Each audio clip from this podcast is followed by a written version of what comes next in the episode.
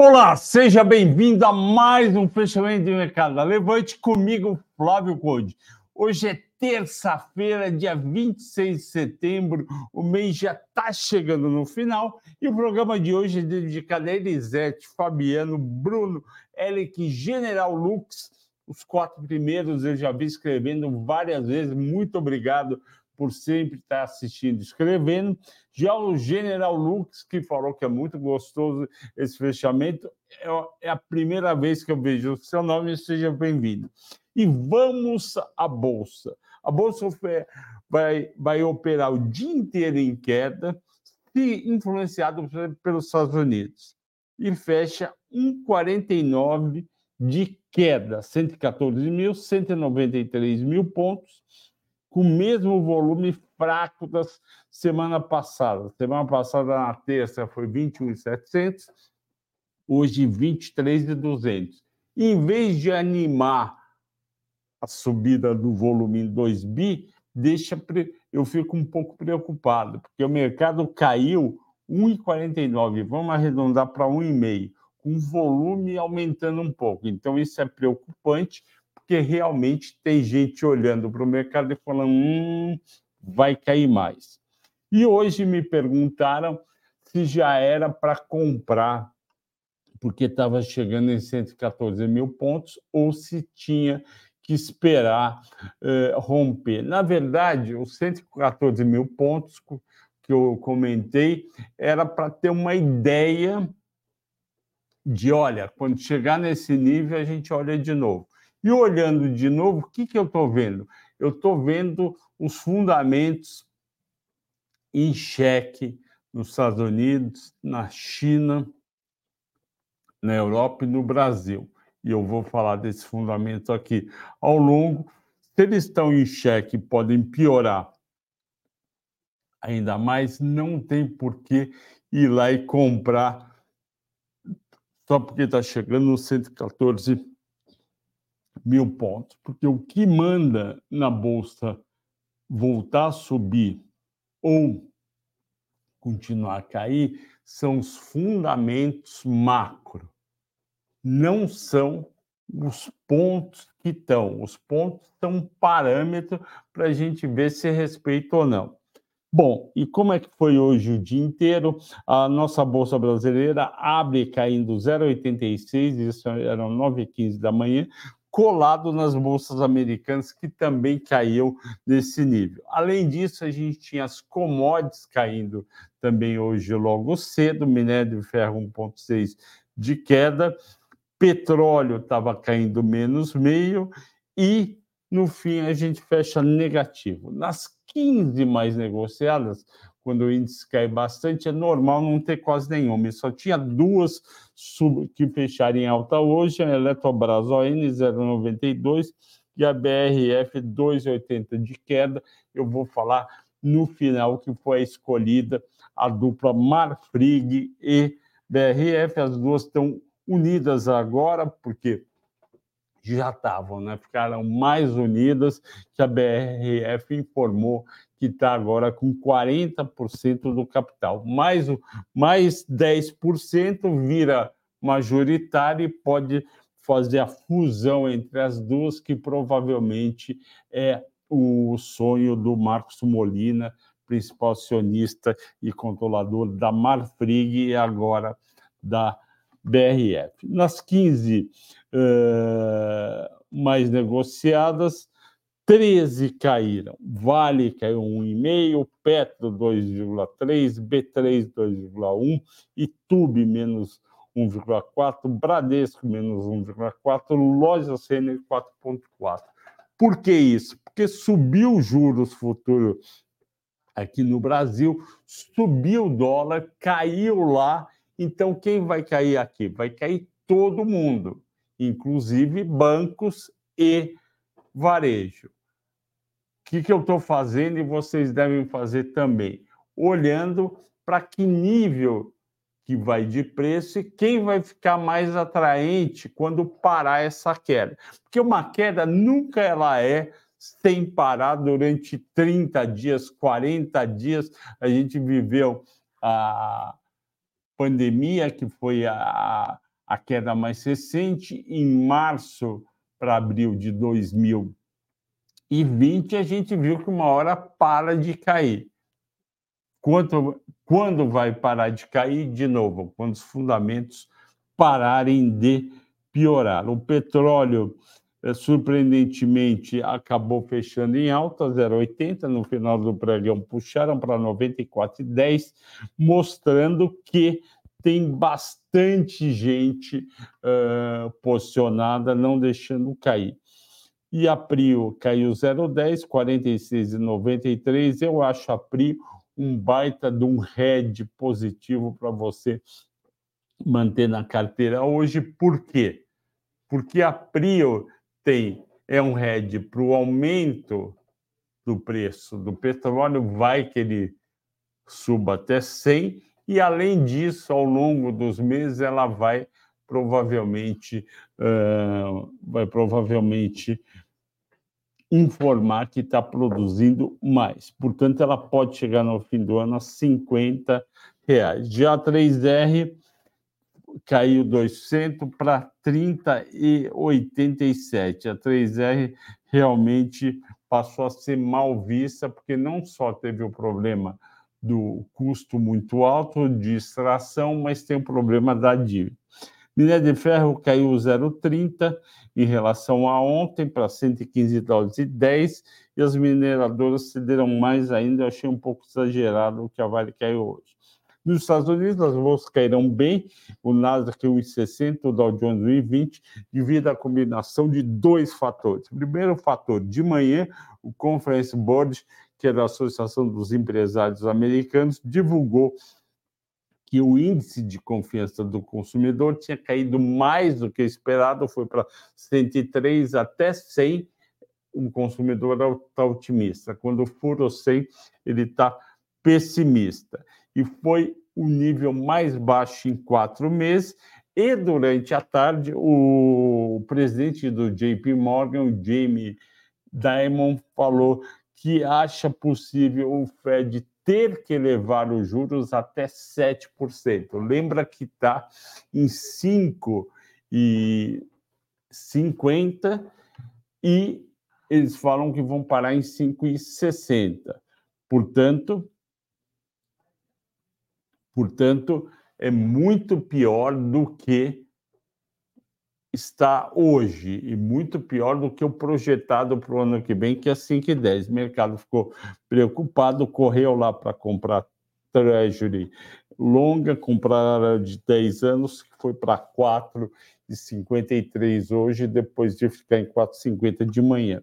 E com o juro subindo nos Estados Unidos, o dólar americano se valoriza contra todas as moedas. Aqui não é diferente, subiu mais 3 centavos, de 4,96 para 4,99. O dólar, isso é muito importante, o dólar vai desempenhar um papel importante quando a bolsa parar de cair na escolha de quais ações comprar. E eu desconfio que o dólar tende, nesse novo cenário, a ficar num nível acima de 4,95.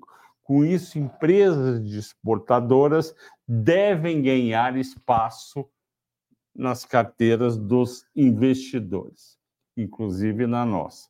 Estrangeiros, o saldo do dia 22 ficou negativo, sexta-feira, em 159 milhões, e no mês de setembro está ne tá negativo em quase 1 bilhão, 988 milhões. No ano, 20 bilhões, mas o importante agora é olhar olhar mês a mês. Ontem eu não falei dos percentuais, o, o estrangeiro está com 55% do volume no mês, institucional 27,30%, pessoa física 3,70%. O restante é instituição financeira, então é tesouraria que compra e vende, etc. Destaques de alta, BRF 2,70, 9,96, Eletro em 80, 39,52, via subir 1,6, 60 centavos, mas, como dizem, né, até relógio quebrado, a certa hora, duas vezes por dia. Eletrobras, ON, subiu 0,90, 36,20. A Marfrig subiu 0,27 reais. Destaques de baixa, infelizmente, a minha querida Pets caiu 5,6, 4,72. Pão de açúcar 5,1, 3,35. Lojas Renner 4,60 de queda. Toma 4,60 de queda. Local Web 4,50 de queda. Claramente, o pessoal detona as empresas de varejo, como está sendo nos últimos dois anos, toda vez que os juros futuros sobem. E o que, que aconteceu? A Marfrig anunciou hoje de manhã, e vocês pediram para eu analisar, que ela aumentou a participação dela para 40% na BRF. O que, que aconteceu? Vamos para a história de Marfrig e BRF. No primeiro trimestre de 2021, o Marcos Molina, principal acionista da, da Marfrig, começou a comprar ações da BRF entre 20 e 23 reais, tanto na pessoa física como na via Marfrig. Provavelmente ele montou essa posição, a gente nunca declarou isso, pensando numa eventual fusão lá na frente e pa, me pareceu na época que fazia, me parece que faz muito sentido. Por quê? Porque a Marfrig está em carne bovina, 70% da receita nos Estados Unidos. Aqui no Brasil ela é um pouco mais tímida na carne bovina, principalmente depois que ela vendeu 16 plantas uh, para Minerva, e ela é a fornecedora, como muitos de vocês sabem, do hambúrguer e da picanha do McDonald's. E aí, o que, que ela ia fazer? Ela ia, ela ia botar BRF junto, a BRF é mais Brasil e Ásia junto com o Oriente Médio, e ter um portfólio, na visão deles, equilibrado entre de proteínas, né, que é o novo apelido de carne, eu não consigo chamar carne de proteína, para mim carne é carne, massa é massa e feijão é feijão, não consigo falar vou comer proteínas e carboidratos, isso é coisa da nova geração. O que, que acontece? Você ia ter um, uma, um portfólio equilibrado entre Estados Unidos com carne bovina e Brasil, Ásia e, e, e Oriente Médio com, com, com frango e carne suína. E aí você ia ter uma baita empresa de, de, de proteínas, né, de carnes mundial. Uh, ia ficar maior que a JBS, não ia. Só que o problema não, não é. Eu acho que esse não é um jogo de ficar maior. Esse é um jogo de buscar rentabilidade. O que, que acontece? A Marfrig comprou, então, 33% da, da BRF num preço médio de R$ reais. Na época parecia muito bom. Só que em, isso era 21. Em 22 e 23, a BRF começou a dar prejuízo. Por quê? porque a guerra da Ucrânia, da Rússia invadida a Ucrânia, fez com que o preço da soja, do milho e do trigo subisse muito, porque a Ucrânia e, em menor grau, a Rússia são exportadores de grãos, e com isso aumentou muito o custo de produção da BRF, e a BRF passou a dar prejuízo na maioria dos trimestres. Sempre o quarto trimestre era o trimestre que a BRF, mais Perdigão, bombava de ganhar dinheiro, e ela conseguiu agora, no quarto trimestre de, de 22, ter prejuízo. Por isso que a cotação e a dívida dela foi aumentando. Por isso que a cotação da BR Foods, BRF, veio de R$ 22,00 para menos de R$ reais agora está R$ 9,96. Pois bem, então você tem a BRF Ah, e aí era 33%, agora, nos últimos meses, eles compraram mais 7%, pagaram em torno de R$ reais. Então, dos 40%, 33% eles pagaram R$ reais. No nível atual, eles perderam 7 bilhões de reais. Pagaram 12 bilhões por uma coisa que vale 5 hoje. E agora sim compraram é, 7% é, num preço melhor, R$ reais. Quando e se a Marfrig é, ultrapassar 50%, ela não precisa conversar com a Previ, com a Capitalo, que tem participações é, é, grandes na companhia. Coisa de, não lembro se é 5, 6, 8, 9%. Pois bem, e aí eles vão poder realmente mandar na companhia. É muito difícil gerenciar a Brasil Foods. Por quê? Você fala, não, é, ela vende produto da Sadia, da Perdigão, eu vejo no supermercado, baita produto bom, eu compro, eu gosto, pipipi, popopó. Mas qual que é o problema? Vou, primeiro lugar, você está na cidade, nas capitais, você está em bairros melhores e eles realmente vendem bastante Sadia e Perdigão. Quando você sai das capitais, vai para cidades menores ou cidades menores do seu estado, tem competição de marcas com Sadi Perdigão, marcas que, que têm uma qualidade de produto um pouco abaixo, só que esse pessoal, eh, nem todos pagam todos os impostos. Então, eles conseguem vender com preços menores e ganhar mais dinheiro do que a Brasil Foods, porque eles não pagam impostos. Aí o que, que acontece? A Brasil Foods não consegue aumentar bastante o preço dos seus produtos. Então a margem, o lucro bruto de 22 em 22 e 23 despencou na BRF, Brasil Foods, Sadia Mais Perdigão e aí as cotações despencaram. Ao mesmo tempo, a Marfrig teve aquela margem muito alta em 2022 em carnes nos Estados Unidos, junto com a JBS. Aí os produtores de carne, os criadores de gado, desculpe, nos Estados Unidos, eh, diminuíram o rebanho para vender a carne mais caro para JBS e para Marfrig. E com isso, eles lucraram mais, JBS e Marfrig despencaram o resultado. Então, você tem a Marfrig ficando sócia de uma empresa que ficou é, com prejuízo e a Marfrig ganhando menos no seu mercado e a sua dívida pulando, quase que dobrando para 39 bilhões e 800 milhões, quase 40 bi. E aí, essa é a situação da Marfrig.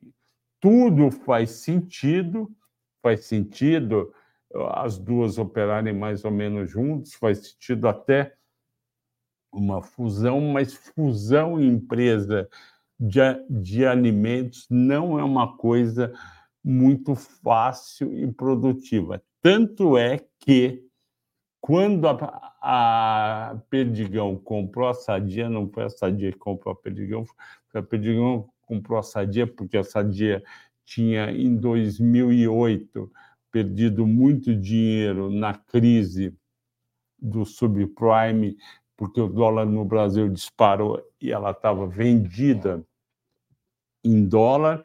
Pois bem, ela foi comprada pela Perdigão e não deu muito certo a fusão, tanto é que um monte de funcionário da, da Sadia, que era a líder do mercado, foi para a Seara, que é da JBS, foi para o concorrente. Então, é, então, não é fácil dar certo, apesar da ideia ser interessante. Eu prefiro ver as duas operando separadas, não fundindo. Porque você, ah, não, mas e os ganhos de sinergia? Quem diz que só tem ganho de energia? São duas empresas gigantes que pode ser interessante realmente manter o RH separado, manter o, a estratégia de exportação separado. Agora, tem coisas que, que vai ser interessante juntar. Por exemplo, existe um custo muito grande para distribuir os produtos da Sadia no, no Brasil. A Sadia, Sadia Perdigão já tem seu caminhão refrigerado. Pode botar lá também mais carne da Marfrig. Aí tem um ganho.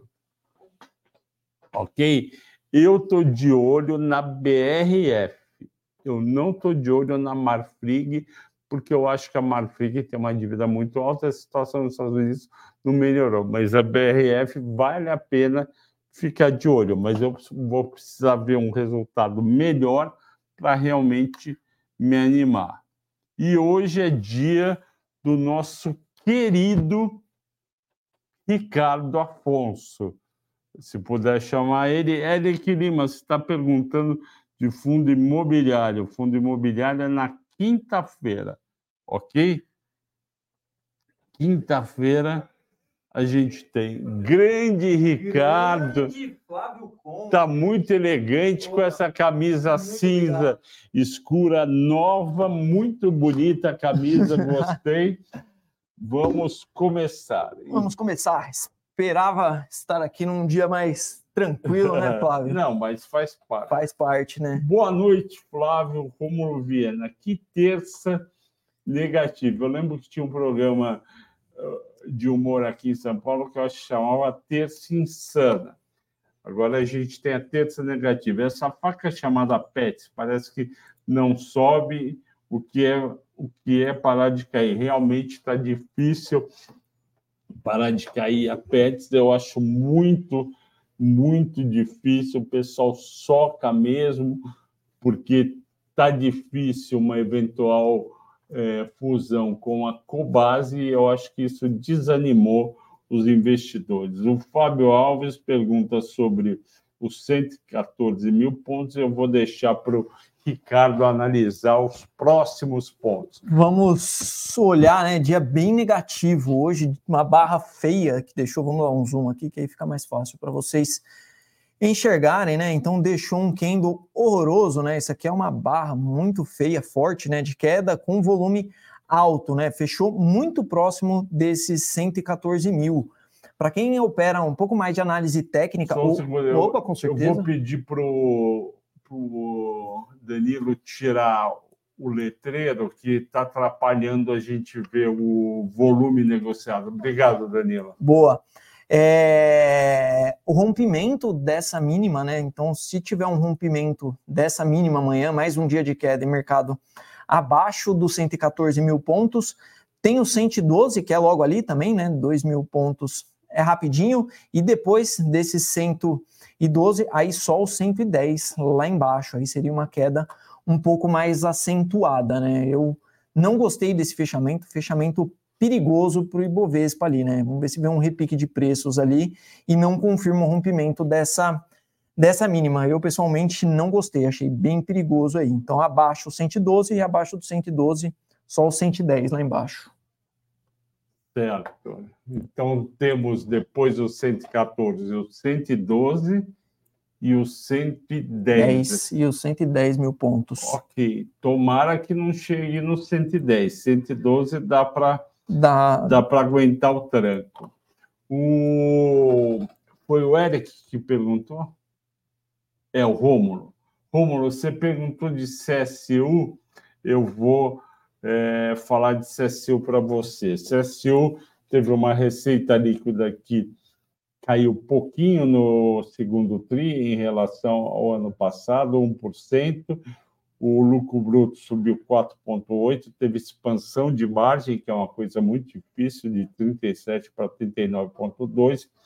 O EBITDA subiu 3,2% para 43 milhões e o lucro subiu 16%, 20 milhões. Portanto, foi um bom resultado para a CSU. É, eu gosto da CSU, eu acho que é uma empresa que se reinventou e conseguiu isso de uma maneira muito boa. O papel subiu 35% esse ano, de R$ 12,00 para os atuais 16, e vamos ver como estão os múltiplos da CSU digital no nosso querido site Status Invest. Vamos ver.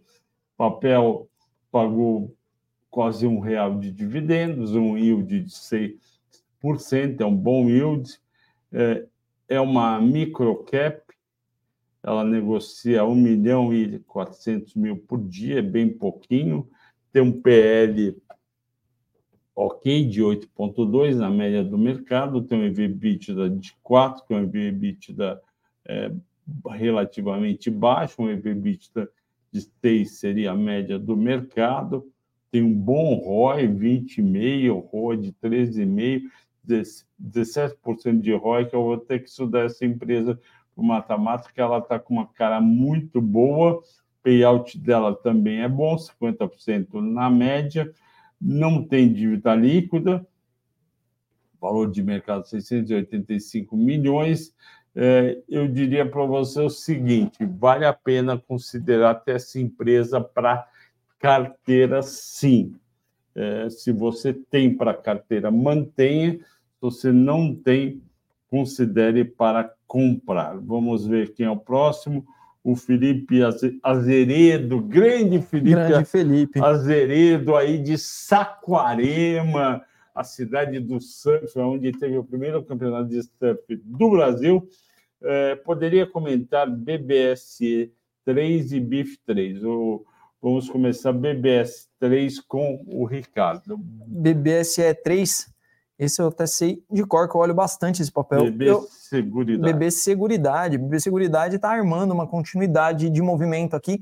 Se não enroscar, né? Se o mercado enroscar, eu não duvido que BBSE enrosque também, que é um papel um pouco mais estacionário. Mas a gente vê uma grande perna de alta, movimento de correção, né? Uma bandeira, e a ideia é que ele retome essa tendência de alta, testando pelo menos os 35 reais aqui em cima, né? Tendência de alta bonita para BB SE. No semanal também fica até mais claro a gente ver ali, trabalhando acima das médias longas, acima das médias curtas, né? Tem os 30 reais ali como suporte primário e os 28 ali como um suporte secundário mais forte, né? Aí o Flavião pode falar um pouco dos múltiplos e do Boa. parte fundamentalista. Obrigado. Então, a BB Seguridade que é, que é um braço do Banco do Brasil, ela tem uma peculiaridade que a Caixa não tem, as outras seguradoras não têm, que é o seguinte: ela usa toda a estrutura do Banco do Brasil e ela tem um custo muito baixo.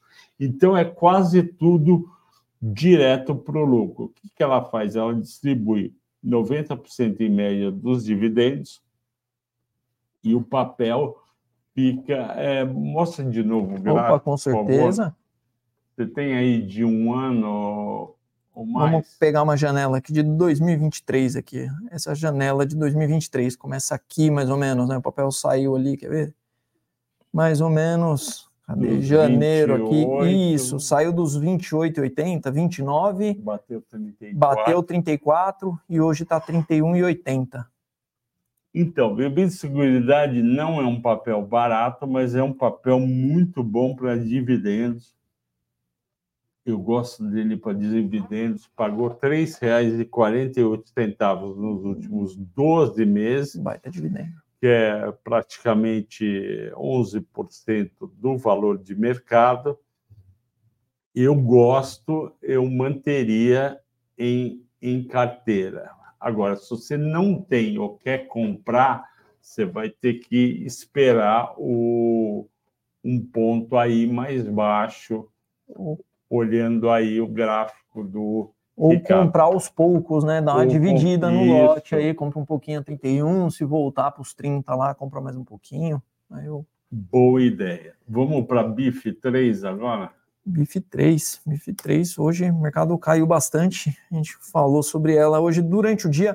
Eu acho que BIF 3 está numa região ali interessante de compra, né? Chama muito mais compra do que venda, né? A gente vê um suportaço ali, o mercado parou ali, respeitou outras vezes. O que eu não gosto muito é a gente ter um cenário ruim, né? A gente tem um cenário é, mais negativo, né? Cenário externo, com o mercado namorando uma região de suporte. Então, a gente não tem um cenário para repique de preços. Né? Eu não gosto muito por conta de uma possibilidade de continuação desse movimento baixista. Né? Então, eu gosto da região de suporte, mas eu ficaria com o pé atrás. Eu não gosto de operar suporte dessa forma aqui. Eu prefiro um cenário um pouco mais claro, assim, quando o macro conversa com o micro, né? Pode até ser que, não sei, de repente às vezes tem alguma coisa para sair da empresa, algum ponto aí, mas se o mercado sangrar, eu acho que ela não escapa também, né? Então vamos lá. É, a BIF, que é a Minerva, ela era uma empresa até, até um mês atrás,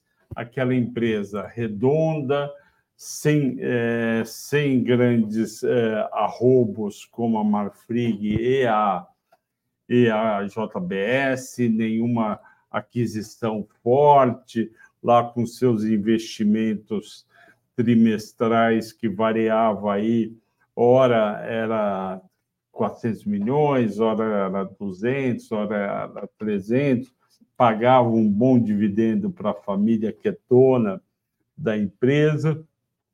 Eis que está tudo bem, ela tem suas plantas no Brasil e na América do Sul, exportando para a Ásia, ganhando dinheiro e como preferida do, do mercado. Mostra aí o gráfico. Opa, com certeza. Ela chega, eu acho que a 15 reais em agosto do ano passado e 14 tanto em fevereiro, quando o mercado estava mega animado com tudo.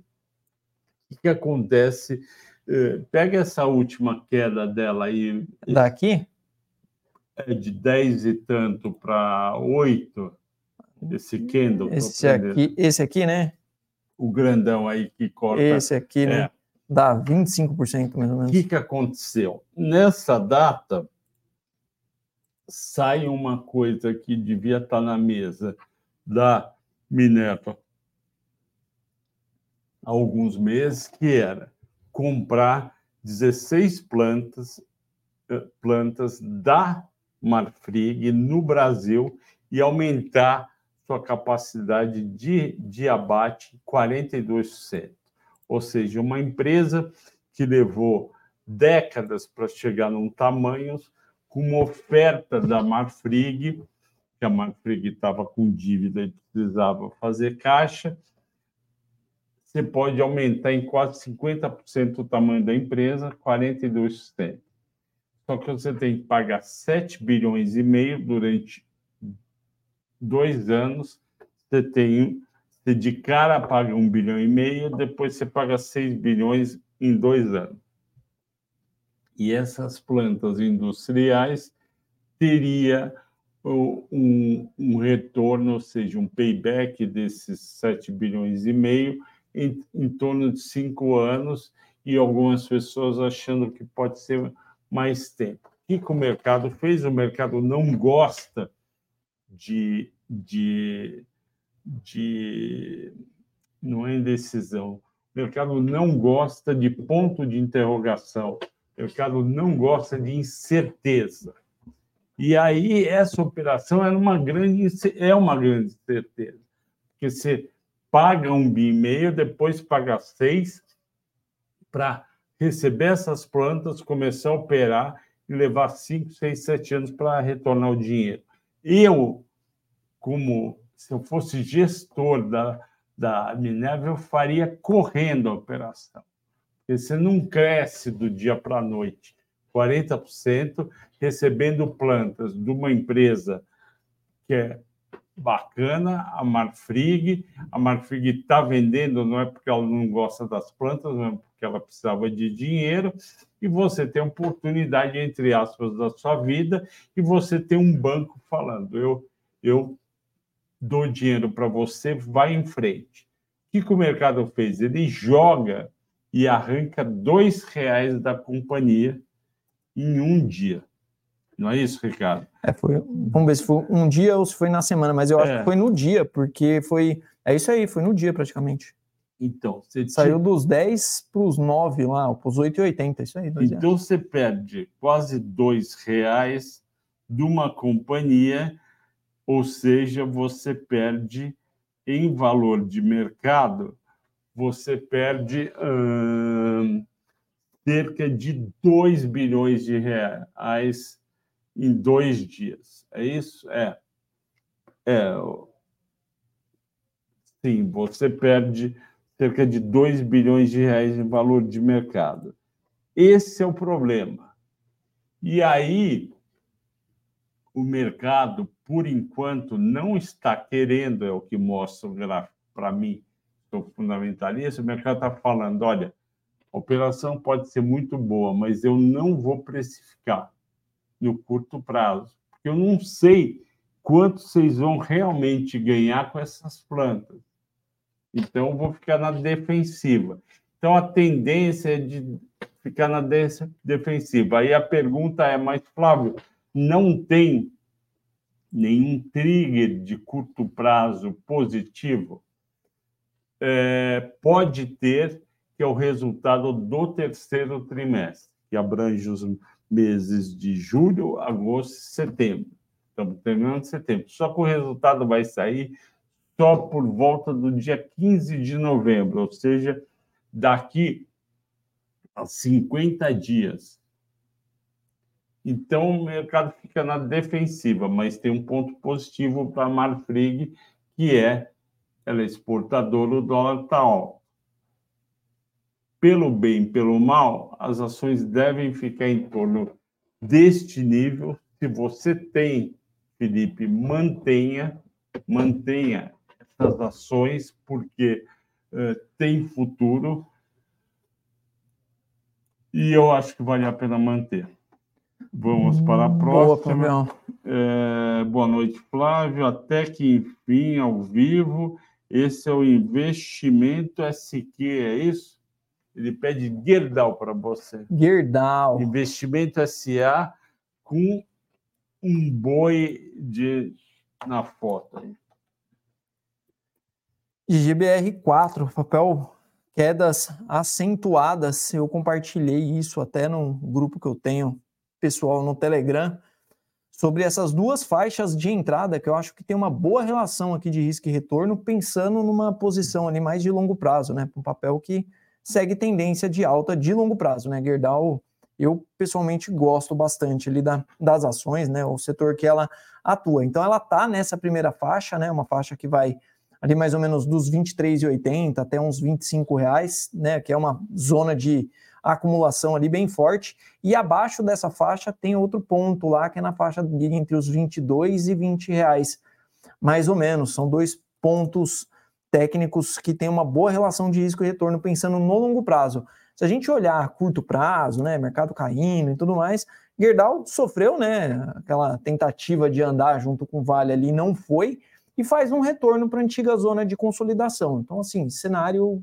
inalterado, apesar de todo é, de todos os drives negativos que tem no mercado. A Gerdau se mostrou ainda bem resiliente. Se escorregar desses 23, eu acho que abre uma baita de uma oportunidade ali nos 20 reais. Eu ficaria bem, colocaria no radar aí a, a Gerdau. Agora o Ronaldo Basquete, que conta que mesmo chegando em casa depois da faculdade, tarde da noite, assiste. Muito obrigado, Ronaldo. Também, se você quiser assistir de manhã tomando café, go ahead. E ele pede para você analisar Kepler ou açaí. Kepler 3. Kepler 3, Kepler Weber.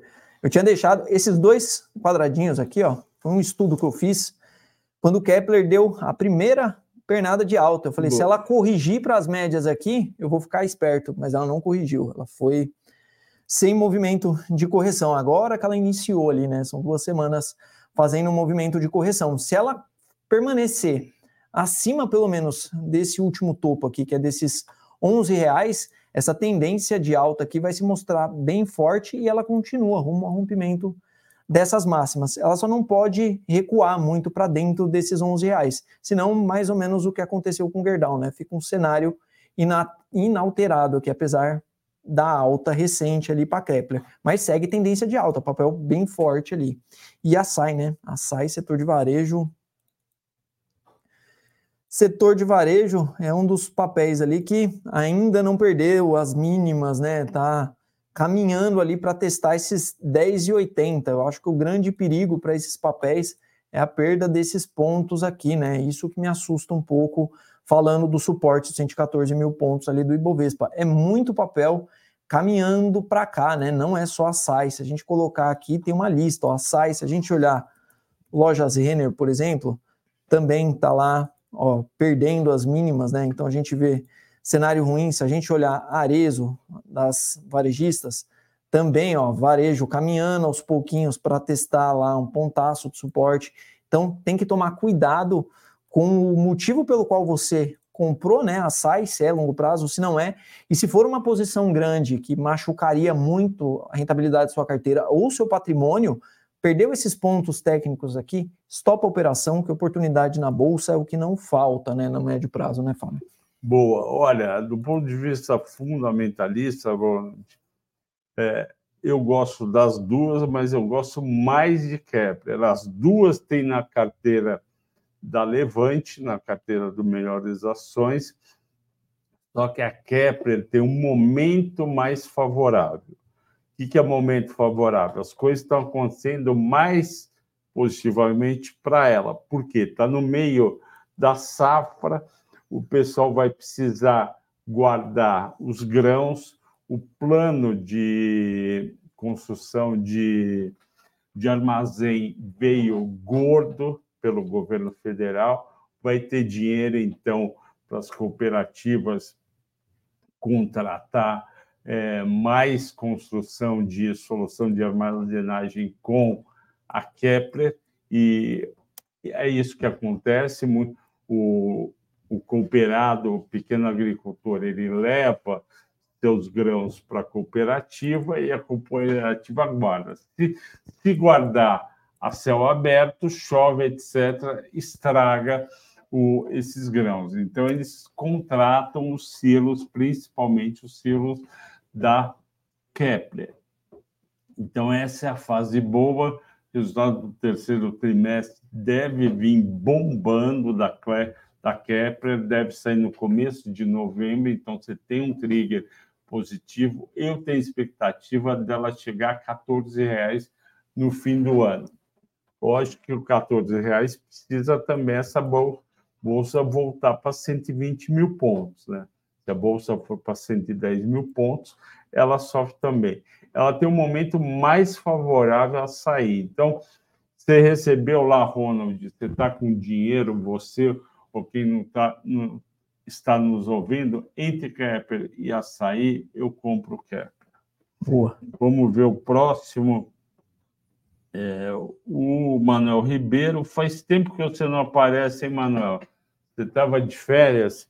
É, por favor, pode olhar Goal. Vamos lá. Goal. Goal, mais ou menos a leitura de Gerdau, né? Se a gente olhar, eu vou olhar a 4, ele coloca 3 ali, mas eu vou olhar ah, a 4, não, porque aqui 3, tem mais. É, a 3 não tem mais liquidez, né? E são bem parecidas ali. Então, mais ou menos a mesma movimentação da Gerdau, né? O mercado tenta ficar acima de um ponto, aí volta, tenta de novo e volta. E no final das contas, é uma grande consolidação de preços que vai se formando ali. Então, apesar da negatividade que você deve ter acompanhado aí nos últimos dois, três dias, né? Volta para uma antiga consolidação. Eu acho que fica muito feio aí para Gerdau, para Goal, né? Se perder os 10,60. Eu acho que se perder os 10,60 aqui embaixo, é realmente fica feio e tem espaço, né? Pode abrir venda, stop, alguma coisa aqui, até uns 9,70 lá. Mas seguindo a linha de Gerdau mais ou menos, é uma bela de uma faixa de preço aqui, pensando numa ação que segue tendência de alta, né? Poucas vezes ficou abaixo da média de 200, né? Um papel bem resiliente ali, né? Tem um comportamento um pouco mais tranquilo ali, entre aspas, né? Tem uma vol mais baixa. É, e Manuel, está escrito Monael, é Monael mesmo? Eu sempre falei Manuel, desculpe, eu acho que é Monael. E Monael, se for realmente Monael e não Manuel, é, sim, o setor de metais começou a sofrer desde a quinta passada. Na quarta foi o dia que o Fed falou que não, não aumentou juros, mas aumentaria mais, mais na próxima reunião. E ficaria alto durante 2024. Os metais começaram a sofrer. A China também com a Evergrande, aquela a principal incorporadora, consultora dela quebrando e outras sofrendo, foi colocado em xeque o crescimento econômico da China, e como a China é o principal consumidor de metais no mundo, o que aconteceu? Caiu o preço de todos os metais. O aço da Gerdau não vai despencar como normalmente, como pode acontecer com outros metais, e está acontecendo com alumínio, mas a ação sofre por fazer parte do setor, não é porque o resultado dela está despencando, o resultado dela realmente caiu em relação ao ano passado, mas o ano passado foi pico. O Paulo Sérgio disse que está aportando bastante em BBAS. Vamos ver BBAS. Ah, BBAS, Banco do Brasil. BBAS tem duas faixas de preço aí, ó, marcadas no gráfico aqui, né? Essa que já faz. A gente está indo para. Ó, são uma, duas, três, quatro, cinco, seis, sete, oito, nove, dez, onze, doze semanas com o Banco do Brasil trabalhando na mesma faixa de preço. Então eu acho uma baita faixa de preço esses 45 reais, 46, 47. E se passar para baixo, tem os 41, 40 reais ali, que foi os últimos topos, né, deixado por Banco do Brasil ali, depois desse rompimento que acelerou lá até os 50. Aí eu acho que nesses 40 reais aqui é oportunidade imperdível, dependendo do cenário ali para Banco do Brasil. Se vier, né? Se se manter aqui em cima, eu acho uma excelente faixa de preço, sim. Eu gosto bastante. Um baita de um banco, resultados fortes, dividendos, né? Um papel bom para operar via opções também, tem boa liquidez. Eu gosto da dinâmica de Banco do Brasil, acho que faz sentido. Só tomar cuidado, né? Esse suportezinho aqui, se tiver caixa disponível, deixa uma merrequinha guardada na conta aí, ou pendura uma ofertinha lá, deixa uma oferta pendurada ali nos 41, 41,50, que se o mercado for lá, você faz uma baita de uma compra ali. Pessoal, a gente tem, é, eu esqueci de falar hoje, a gente tem um, um serviço muito top para vocês, que é o carteira personalizada da Levante. Todo dia, pessoas que assistem o fechamento e o mata-mata estão nos ligando e contratando a carteira personalizada. Eu fiz duas reuniões, hoje eu fiz mais uma, já tem marcada duas para amanhã, que são clientes que tem, já tem uma carteira de ações e não sabe como estruturar essa carteira, como melhorar essa carteira. O uh, que, que acontece? Realmente não é fácil você mudar a sua carteira. Eu conversei com um dos clientes, ele perdeu 40% em dois anos ouvindo o assessor dele, que é assessor de investimento muito bom, mas tem assessores que às vezes também não pegou uma época boa e a gente está ajudando ele. Então, é, clique na, no link da descrição e peça a nossa carteira personalizada. A gente também tem Caso você queira só opções, a gente tem a série do Ricardo, conta aí. Com certeza, a gente usa a análise né, da carteira, que a gente monta uma carteira personalizada, a gente vai olhar a sua estrutura e com base no seu perfil de risco, com base no seu conhecimento, a gente vai desenvolvendo uma carteira ali para operar opções, né? Fazer renda via opções, estratégias de proteção, estratégias um pouco mais alavancadas, a gente vai entendendo um pouco do seu perfil e vai ajustando as estratégias conforme você for se desenvolvendo. Se você já tem conhecimento, já usa as ferramentas, a gente já passa para um degrau ali acima. Não conhece nada, não sei operar nada, a gente vai desde o básico das operações mais simples ali, mais é, com risco né, bem mais controlado e vai desenvolvendo ali um racional. Né? O mais importante que a gente gosta é uma carteira bem estruturada e que você também se desenvolva como investidor. Né? E as opções já fazem parte da carteira personalizada. A gente usa bastante. O Alexandre Rangel, Flávio acertou, faca caiu, o, o Edson Leonardo, até quando vai essa queda do Ibovespa? Até quando os fundamentos macro piorarem. O Horta e Cozinha me deixou preocupado aqui, porque ele ou ela escreveram que já tem 20% em GGBR4 com preço médio de 28 e 18. A empresa é ótima, mas você não deve ter nenhuma empresa com mais de 10%. O ideal é 5% em 20 ações, porque primeiro lugar, é, surpresas negativas ocorrem. Segundo lugar, você tem 10 a 20 empresas muito boas para ter na sua carteira, de setores diferentes, de triggers diferentes, de momentos diferentes e com dividendos diferentes. Então, vale a pena você montar carteira de 20 ações. E você não deve ter 20% em uma ação só. Preço médio, fazer melhorar preço médio é uma das coisas que eu menos gosto no mercado. Porque você está cada vez mais comprando uma ação que você errou a entrada. Não tem problema errar a entrada. Quer dizer, é chato errar a entrada, mas não adianta ficar comprando cada vez que cai.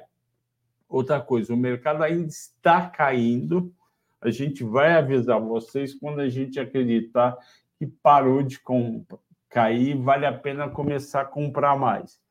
Porém, horta e cozinha, vamos em outros papéis. Gerdau é ótimo, mas não deve ter tanto da sua carteira. Pessoal, 51 minutos, eu agradeço a, muito a todos pela audiência, pela paciência, agradeço muito ao, ao Ricardo e você vai ter na carteira personalizada eu e o Ricardo juntos.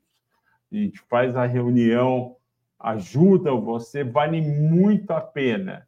Não é um dinheiro gasto, é um dinheiro investido e que você vai recuperar em uma operação bem feita. Ok, pessoal? Agradeço a todos pela audiência, pela paciência. Muito obrigado. Muito obrigado, Flavião, mais uma Foi vez. ótimo. Ótimo. Obrigadão. Até amanhã, pessoal. Bom descanso.